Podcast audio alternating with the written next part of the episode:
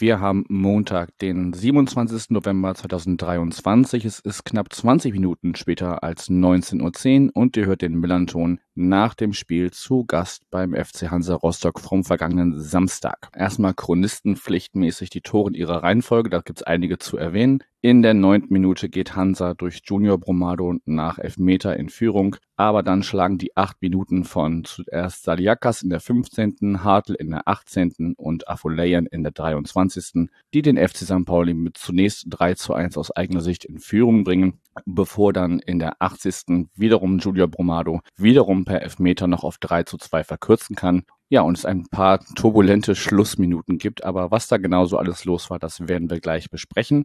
Ich bin Yannick und mein Gesprächspartner aus dem VDS, der Uwe, lässt sich entschuldigen, aber ich habe einen umso oder einen mindestens genauso kompetenten Ersatzgast oder eine interne Lösung gefunden, der am Samstag seinen ersten Auswärtssieg in Rostock bejubeln konnte. Moin Mike.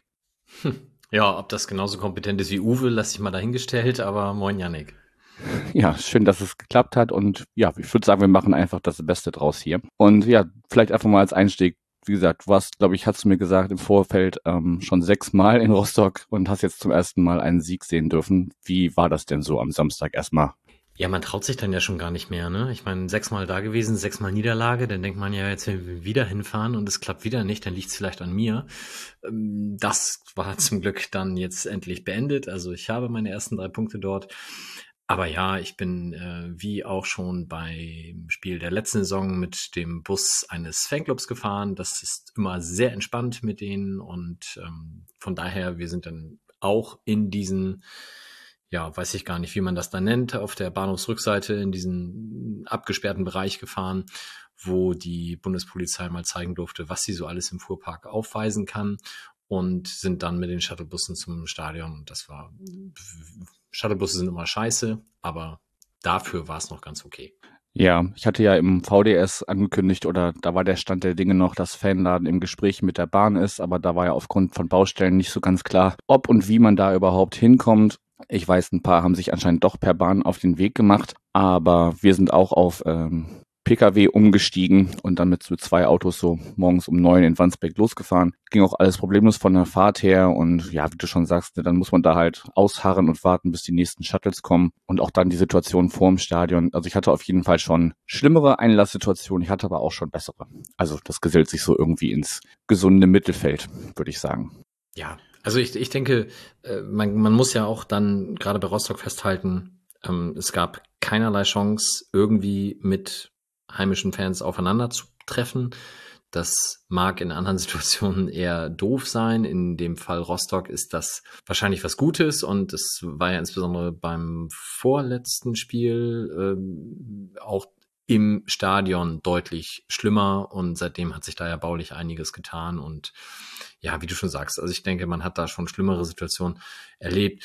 Shuttlebusse können immer besser sein, können immer mehr sein, kann immer reibungsloser funktionieren, aber in Anbetracht der Umstände finde ich, ja, wie du schon sagst, hm, hat man das einigermaßen gut getroffen und natürlich, gerade beim Rückweg, das hat dann, finde ich, also ich war in einem der ersten, aber bis dann alle da waren, hat es echt lang gedauert. Da ist es natürlich ein großer Unterschied, ob man gerade gewonnen hat oder nicht. Und da erträgt man dann, glaube ich, einiges auch mit einer entspannteren Gemütslage, wenn man da gerade drei Punkte mitgenommen hat.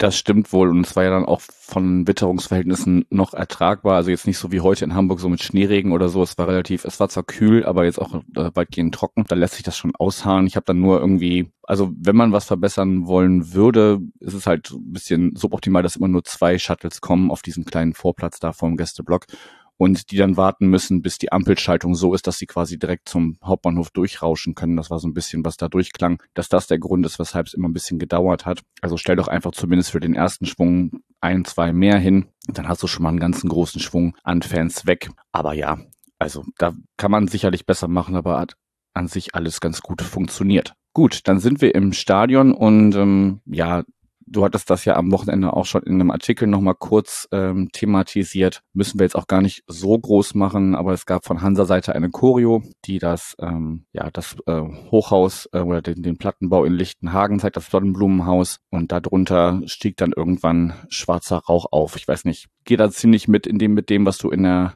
im Artikel geschrieben hast, sozusagen. Also erstmal hat man es ja eh im Stadion selber gar nicht gesehen, auf, aufgrund der baulichen Verhältnisse, dass man ja gar nicht so groß sieht, was äh, nebenan im, Gäst äh, im Heimblock passiert. Von daher war das eher so ein mediales Echo, was dann nachkam. Ja, wird natürlich dann jetzt wieder so gesagt, ach, da interpretiert, interpretiert ihr zu viel rein. Das ist doch gar nicht so gemeint. Da geht es nur um äh, ja diesen diese Plattenbaugegend und ähm, jegliche ja anders zu deutenden Intentionen seien da fehl am Platze. Weiß nicht, du kannst ja noch mal kurz ein paar Sätze dazu verlieren, wenn du magst. Nee, mag ich eigentlich gar nicht, weil ich genau das, was du sagst, ist genau der Punkt. Die reden sich eh raus mit irgendwelchen bescheuerten Quatschentschuldigungen. Habe ich gar keinen Bock mehr drauf, dieses Spiel mitzumachen. Und deswegen lass sie doch sagen, was sie wollen. Jeder hat das gesehen.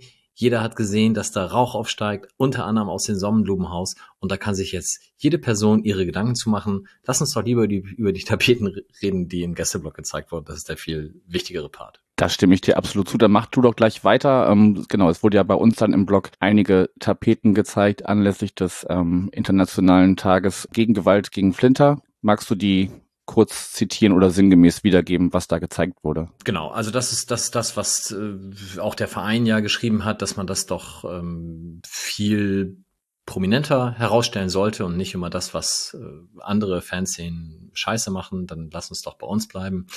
Und die Tapeten, die da hochgehalten wurden, sicherlich irgendwie organisiert vom AK Awareness, war eben Gewalt gegen Flinter ist ein Männerproblem, noch 15 Femizide bis Weihnachten, Männer müssen Teil der Lösung sein und Frauen leben Freiheit. Und es war eben der internationale Gedenktag gegen Gewalt, gegen Flinter am Samstag. Und das war der konkrete Anlass.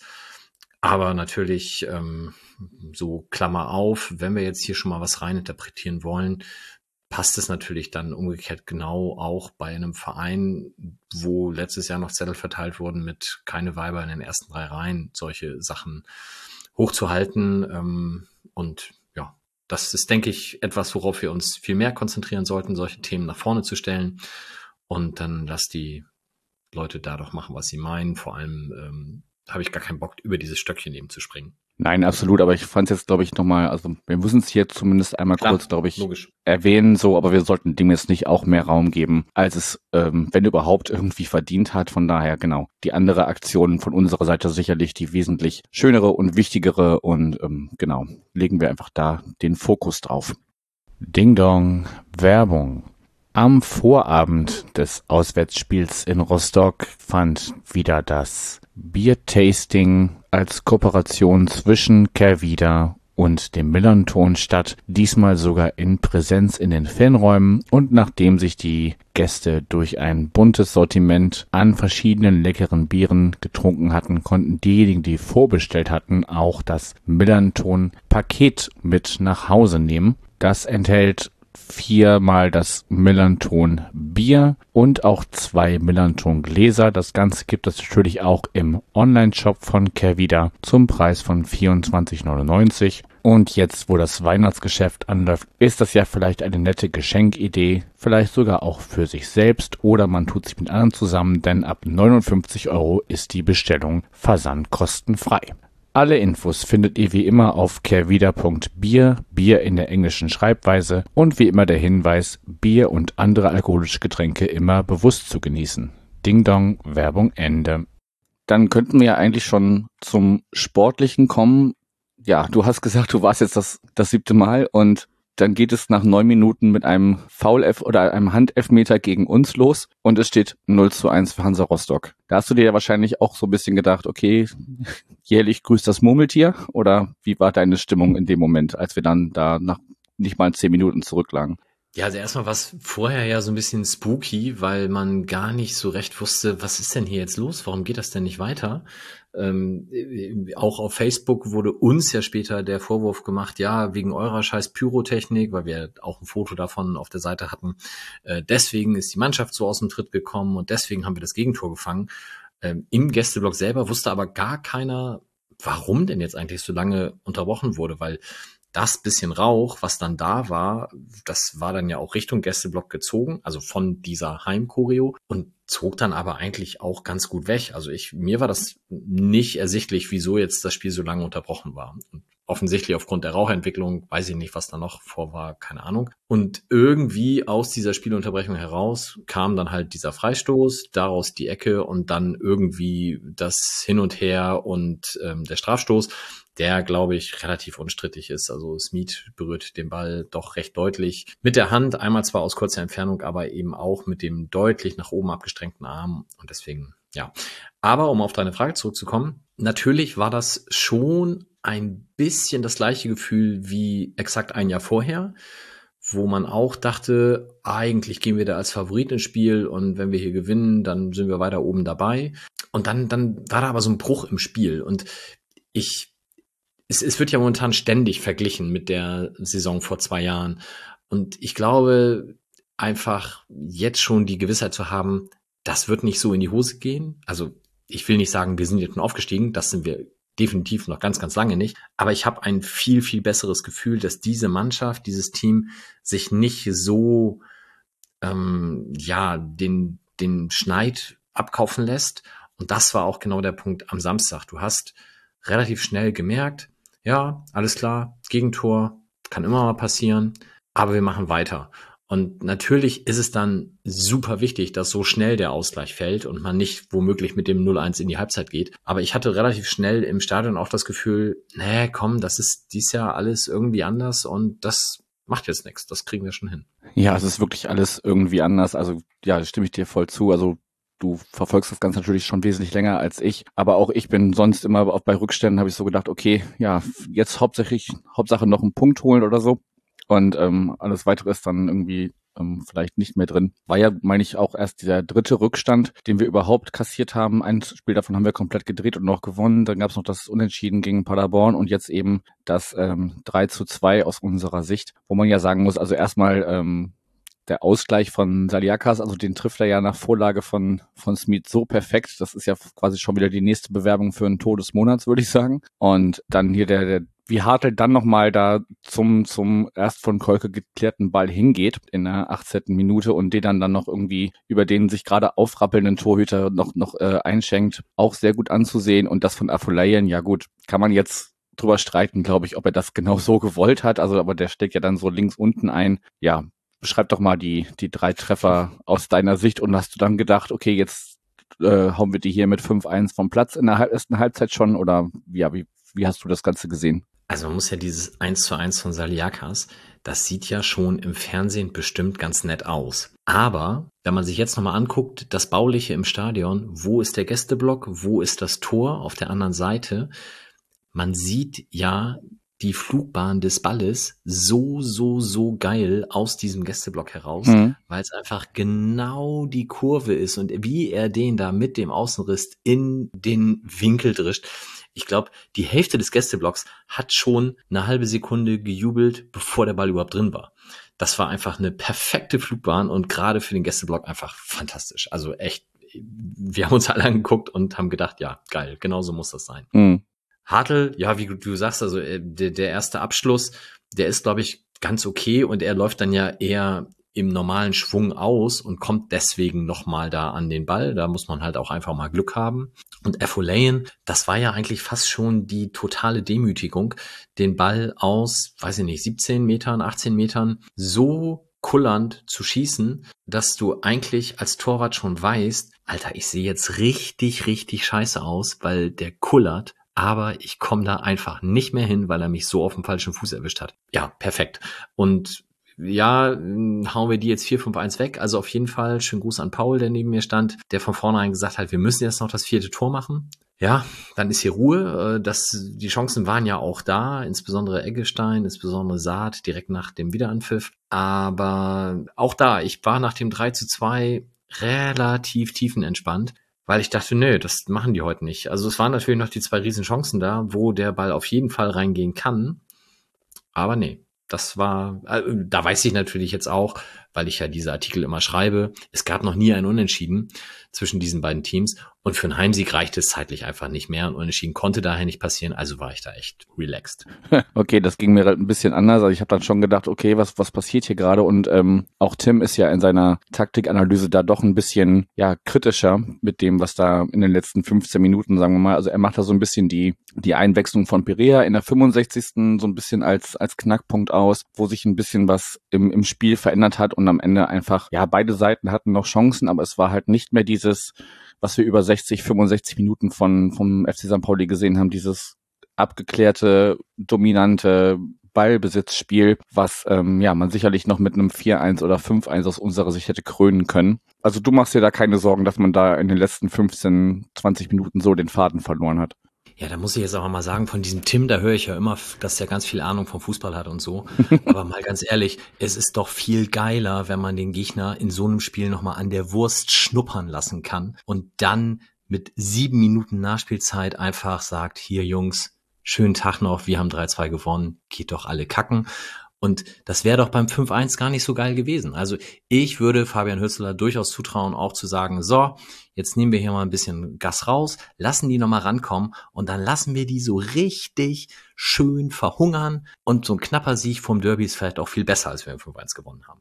Okay, zu dem letzten Teil kann man ja wirklich sagen, dass man da vielleicht auch so ein bisschen seine Lehren draus ziehen kann. Also ich glaube nicht, dass das, vielleicht haben sie gesagt, okay, wenn ihr 3-1 führt, dann könnt ihr das Gas ein bisschen rausnehmen. Aber ja, dann Rostock so nochmal ranzukommen lassen. Ich meine, das, das spielt uns oder hat uns natürlich auch in die Karten gespielt, dass Rostock davor nur aus, äh, aus 13 Spielen nur 13 Tore gemacht hat. Ist ja die Effizienz vom Tor sicherlich eins der, der Kernpunkte, hatte ja auch Uwe im Gespräch letzte Woche vor dem Spiel zu mir gesagt, dass das sicherlich der Punkt ist, dass man da aus den Chancen, die man hat, nicht das rausholt, was man rausholen könnte. Ich habe mich die Statistiken jetzt nicht mehr genau angeguckt, aber was da so anklang in der in der Ankündigung des Textes, dass auf jeden Fall der XG von, von Rostock wesentlich höher war als die zwei Tore, die sie dann gemacht haben. Und die fallen ja auch nur per Elfmeter. Übrigens die ersten zwei Elfmeter, die wir in dieser Saison überhaupt gekriegt haben gegen uns. Von daher, ja, wie, wie du sagst, also natürlich, wenn man am Ende weiß, man hat 3 zu 2 gewonnen, dann, dann sagt sich das so leicht, aber also mir ging es auf jeden Fall gefühlsmäßig etwas anders als die in den letzten 15 Minuten.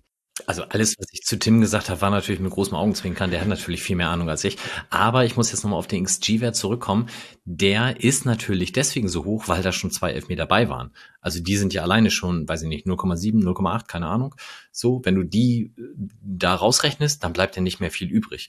Und man muss ja auch sagen, außer den beiden Elfmetern hatten die bis zur 80. Minute keine einzige Chance. Also das, okay, das Ding, was zum Elfmeter führte, ja, aber ansonsten äh, war da ja nichts. Und insbesondere nach dem äh, 1 zu 0, nur durch den Elfmeter, da kam ja nichts mehr. Und wenn da dieser Elfmeter, über den man ja vielleicht auch nochmal reden könnte, ähm, nicht gepfiffen wird, ja, dann passiert da ja auch nichts mehr. Und von daher bin ich da, wie du schon sagst, es lässt sich natürlich jetzt im Nachgang sehr leicht darüber auch mit einem suffisanten Lächeln sprechen.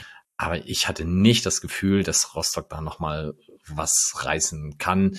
Natürlich, wir haben das in der Vergangenheit oft genug erlebt. Äh, es wäre möglich gewesen. Wir haben die zwei Chancen gesehen aber normalerweise brennt da nichts mehr an und abgesehen von diesem einen Elfmeter, der dann da noch gepfiffen wird, kam da ja auch wirklich wenig.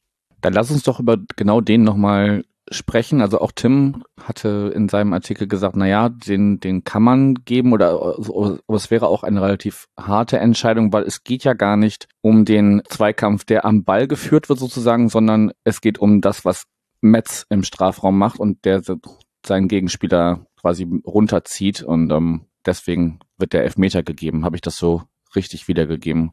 Genau, also die Situation mit Treu ist, glaube ich, komplett irrelevant. Der ist ganz klar vorher am Ball und äh, spielt den Ball raus. Also das, glaube ich, ist ziemlich unstrittig, kein Elfmeter. Und die Situation mit Metz, ah ja, ich, also man kann schon, ich weiß gar nicht mehr, wo ich das gehört habe, so ungefähr, den kann man geben wegen Dummheit. Das trifft es vielleicht ganz gut, aber der Schiedsrichter muss auf dieses Duell tatsächlich sehr genau geschaut haben, weil das habe ich im Stadion sehr gut gesehen, dass er wirklich in dem Moment, wo der Ball reinsegelt und treu den klärt, da kommt sofort der Pfiff, da war also überhaupt gar kein Zweifel bei ihm. Und er muss das sehr gut gesehen haben. Und natürlich ist es dann ah, blöd, wenn du so ein Foul machst an einer Stelle, wo der Ball gar nicht hinkommt. Das ist ja der, der Inbegriff von unnötig natürlich. Und natürlich nimmt Perea den auch sehr dankbar an und geht natürlich auch sehr dankbar zu Boden. Also ich sag mal, wenn der den nicht pfeift, glaube ich nicht, dass der VAR den im Nachgang gibt. Das ist halt wieder eine dieser Situationen, wo man so oder so entscheiden kann. Ein zwingender Pfiff ist das nicht. Aber ja, wenn er das da sieht an der Stelle, ist es auch nicht falsch, den zu geben. Und ist dann eben, weil er selber gepfiffen hat und ähm, dann auch keine klare Fehlentscheidung, weil man ihn eben geben kann. Genau, ja. Ich, ich glaube, das ist so, ich habe irgendwo von hier, irgendjemand hat mir, hat mir, habe ich die Nachricht bekommen, ja, wenn du den gibst, musst du zehn Stück geben. Puh, ja, weiß ich nicht. Also der ist, ich sag mal so, wenn das Ding im Kampf um den Ball passiert, dann gibst du den wahrscheinlich auch in eher acht oder neun von zehn Fällen. Aber so abseits des Balles, oh, weiß ich nicht. Da wird er wahrscheinlich eher so in ein oder zwei von zehn Fällen gepfiffen. Aber wenn der Schiedsrichter natürlich direkt in dem Moment drauf schaut und das sieht, ja gut, dann ist das leider so. Und wie du sagst, ist kein eine klare Fehlentscheidung. War ja dann zum Glück auch nicht mehr spielentscheidend, weil danach nichts mehr passiert ist. Damals vor zwölf Jahren, der letzte Auswärtssieg war ein 3 zu 1 aus Sicht des FC St. Pauli, jetzt ein 3 zu 2. Ich hoffe, es dauert nicht wieder zwölf Jahre äh, bis zum nächsten Auswärtssieg am, im Ostseestadion. Aber vielleicht begegnet man sich ja auch erstmal eine ganze Weile nicht mehr. Ich wollte gerade sagen, das kann meinetwegen auch noch 100 Jahre dauern. ja, irgendwann werden sich die Wege, denke ich, schon mal kreuzen. Aber es wäre eigentlich ganz schön. Und damit können wir vielleicht zu so einem kleinen Ausblick kommen, wenn ich dich jetzt schon mal hier habe. Also wäre zumindest ganz schön, wenn man sich äh, nächste Saison nicht in der gleichen Liga wieder sieht. Das also da wäre mir tatsächlich lieber nicht, dass äh, Rostock absteigt, das können sie auch gerne machen, aber dass wir die Liga auch nach oben verlassen, dann wäre sogar noch eine Liga dazwischen. Ja, du hast eben schon gesagt, ja, aufgestiegen sind wir noch lange nicht, aber ja, du gehst jetzt schon auch schon wesentlich länger zum FC St. Pauli als ich und weiß nicht, also Tim hat sich ja auch mit Superlativen zwischendurch überschlagen und hat gar keine mehr gefunden. Was, was macht diese bisherige Saison von des FC St. Pauli mit dir? 14 Spiele, 14 äh, mal ungeschlagen, ähm, Tabellenführer mit Vorsprung auf den anderen Verein aus Hamburg. Ja, was, was macht das mit dir als jemand, der das schon länger verfolgt als vielleicht manch anderer? Also Tim ist mir immer viel zu schnell, viel zu euphorisch. das muss ich mal vorwegschicken. Ähm, der Hype Train, der fährt und den kriegt man, glaube ich, auch nicht mehr eingebremst. Klar, wenn wir jetzt am Wochen, am, am Freitag 4-0 gegen den HSV auf den Sack kriegen, dann mag sich das auch schnell wieder drehen sehe ich aber auch tatsächlich nicht. Und ja, ich bin schon vorsichtig optimistisch. Auf der anderen Seite muss man halt auch sagen, wenn du nach 14 Spielen keins verloren hast und der Vorsprung auf den Relegationsplatz ja trotzdem nur vier Punkte beträgt, ja, dann weißt du halt auch, eine richtig dolle Schwächephase darfst du dir nicht erlauben. Dann sind die gleich wieder alle vorbei. Also von daher, wir haben noch gar nichts erreicht. Ich empfinde die Mannschaft und den Fußball, den wir spielen, als unfassbar stabil. Ich finde, die Geduld, mit der der Ball da bewegt wird, ist herausragend. Und das alles gibt mir ein sehr gutes Gefühl für den Rest der Saison. Aber hinten kackt die Ente. Und solange das nicht durch ist mit dem Aufstieg, ähm, müssen wir weiter arbeiten. Habe ich gar keinen Zweifel, dass das getan wird. Und alles, was da von den handelnden Personen momentan nach draußen klingt, ähm, vermittelt mir den Eindruck, dass das genau so ist. Aber klar, wenn wir jetzt am Freitag gewinnen, um das mal umzudrehen, dann hast du nach 15 Spielen 33 Punkte, hast sechs Punkte auf den HSV-Vorsprung und boah, mindestens dann ja auch, lass mich kurz rechnen, sechs Punkte auf den Relegationsplatz. Dann sieht das schon ganz gut aus. Aber das ist natürlich, wenn man ein bisschen weiter guckt, danach hast du dieses Highlight-Spiel Rostock, dieses Highlight-Spiel Derby womöglich erfolgreich hinter dich gebracht. Und dann kommen drei Spiele, Homburg, Wien, Wiesbaden, Osnabrück, also erst Osnabrück, dann Wien, Wiesbaden, wo du der totale Favorit bist. So, und wenn wir jetzt darüber sprechen, gegen den HSV zu gewinnen, das ist Nummer eins. Wenn du dann noch die anderen drei Spiele auch also gegen Homburg sowieso gibt's ja keinen Unentschieden, aber gegen die anderen beiden, wenn du da vier, im besten Fall sechs Punkte holst, dann bist du wirklich ein großes, großes Team und dann, glaube ich, kann man auch in der Winterpause sich hinstellen und sagen, alles andere als ein Aufstieg wäre jetzt auf jeden Fall eine Enttäuschung. So weit bin ich aber noch nicht. Also ich möchte das erst nochmal alles erleben und äh, erstmal sehen und das geht am Freitag los. Also das Derby, ich glaube, es ist super, dass wir mit diesen drei Punkten Vorsprung da reingehen weil es einfach mit dem Kopf was anderes macht. Also du, du weißt jetzt vor dem Spiel, das Schlimmste, was passieren kann, ist, wir verlieren und wir sind nur punktgleich mit dem HSV. Mhm. Schlimmer kann es nicht werden. Und äh, umgekehrt weiß der HSV auch, wir müssen gewinnen, sonst haben wir weiterhin drei Punkte oder sogar mehr Rückstand. Ich glaube, das ist für den Kopf beim Reingehen in das Spiel schon mal ganz viel wert und das hilft uns ungemein. Und von daher bin ich mir eigentlich auch relativ sicher, dass wir mindestens nicht verlieren und vielleicht gewinnen wir das ja auch, wäre natürlich fantastisch. Aber wie gesagt, das äh, muss alles erstmal passieren, bevor ich da das Feld des Bären verteile. Okay, du bist also auf jeden Fall wesentlich ähm, skeptischer und willst es erstmal sehen, als äh, Tim das vielleicht ist oder phasenweise schon mal war. Aber ja, also ich stimme dir zu. Es müsste schon schon einiges passieren, um nicht ähm, am Ende der Hinrunde da auch von der Tabellenspitze oder zumindest von den beiden Aufstiegsplätzen zu grüßen. Wenn man da jetzt äh, ja, nach dem gewonnenen Derby-Sieg hoffentlich dann doch nochmal gegen Osnabrück und Wiesbaden, die ja auch ja nicht so geil zu bespielen sind, muss man mal sagen. Also äh, gerade Wiesbaden so mit, mit äh, hinten drin stehen und nur nach vorne kloppen und so. Äh, ist jetzt nicht das Geilste zu bespielen, aber ich glaube, auch das könnte man hinkriegen. Und dann ist halt die Frage, vielleicht zum Abschluss, traust du denn einem Fabian Hürzel dazu, dass nicht dieser oder dieser Fluch der des guten Kalenderjahres. Also ne, wir haben ja jetzt erstmal 2023, da lief es ja insgesamt ganz gut, wenn man auch die ähm, Rückrunde der vergangenen Saison dazu nimmt mit den zehn Siegen in Folge. Aber dann kommt ja ein neues Kalenderjahr und erfahrungsgemäß spielt man eine Halbserie gut oder sehr gut oder überragend, wie jetzt in dem Fall fast schon.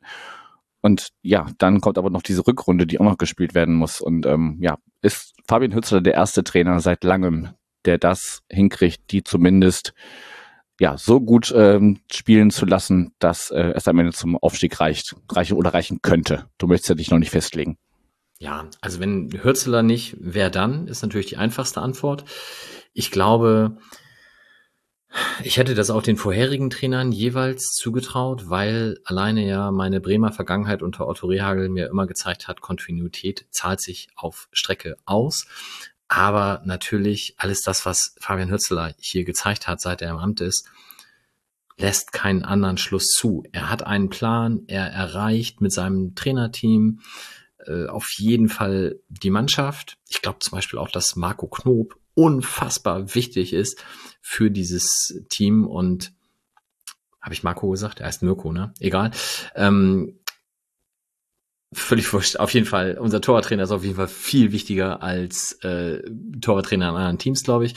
Und ähm, von daher, ja, ich, ich sehe momentan nicht, dass dieser Jahresrhythmus, der so viel beschworen wird, bestehen bleibt, weil da spricht momentan nichts für. In all den anderen Jahren vorher gab es auch immer Gründe, warum das dann so lief. Und natürlich wir haben jetzt eventuell Jackson Irvine und Conor Metcalf mit der australischen Nationalmannschaft auf dem Weg. Wir haben wahrscheinlich nicht Elias Saad beim Afrika Cup. Ähm, aber die große Sache ist natürlich immer, was passiert, wenn jetzt noch irgendwelche Verletzungen von Schlüsselspielern passieren? Keine Ahnung. Marcel Hartl fällt aus, längere Zeit. Solche Geschichten. Das wäre natürlich was, was man jetzt noch nicht sieht und was dann natürlich auch einen harten Impact haben kann. Aber alles das, was man momentan sieht, spricht nicht dafür, dass wir wieder dieses, diesen Wechsel im Kalender haben werden. Deswegen sind wir noch lange nicht aufgestiegen, aber ich glaube schon, dass wir da stabiler auftreten, als das in den letzten Jahren der Fall war.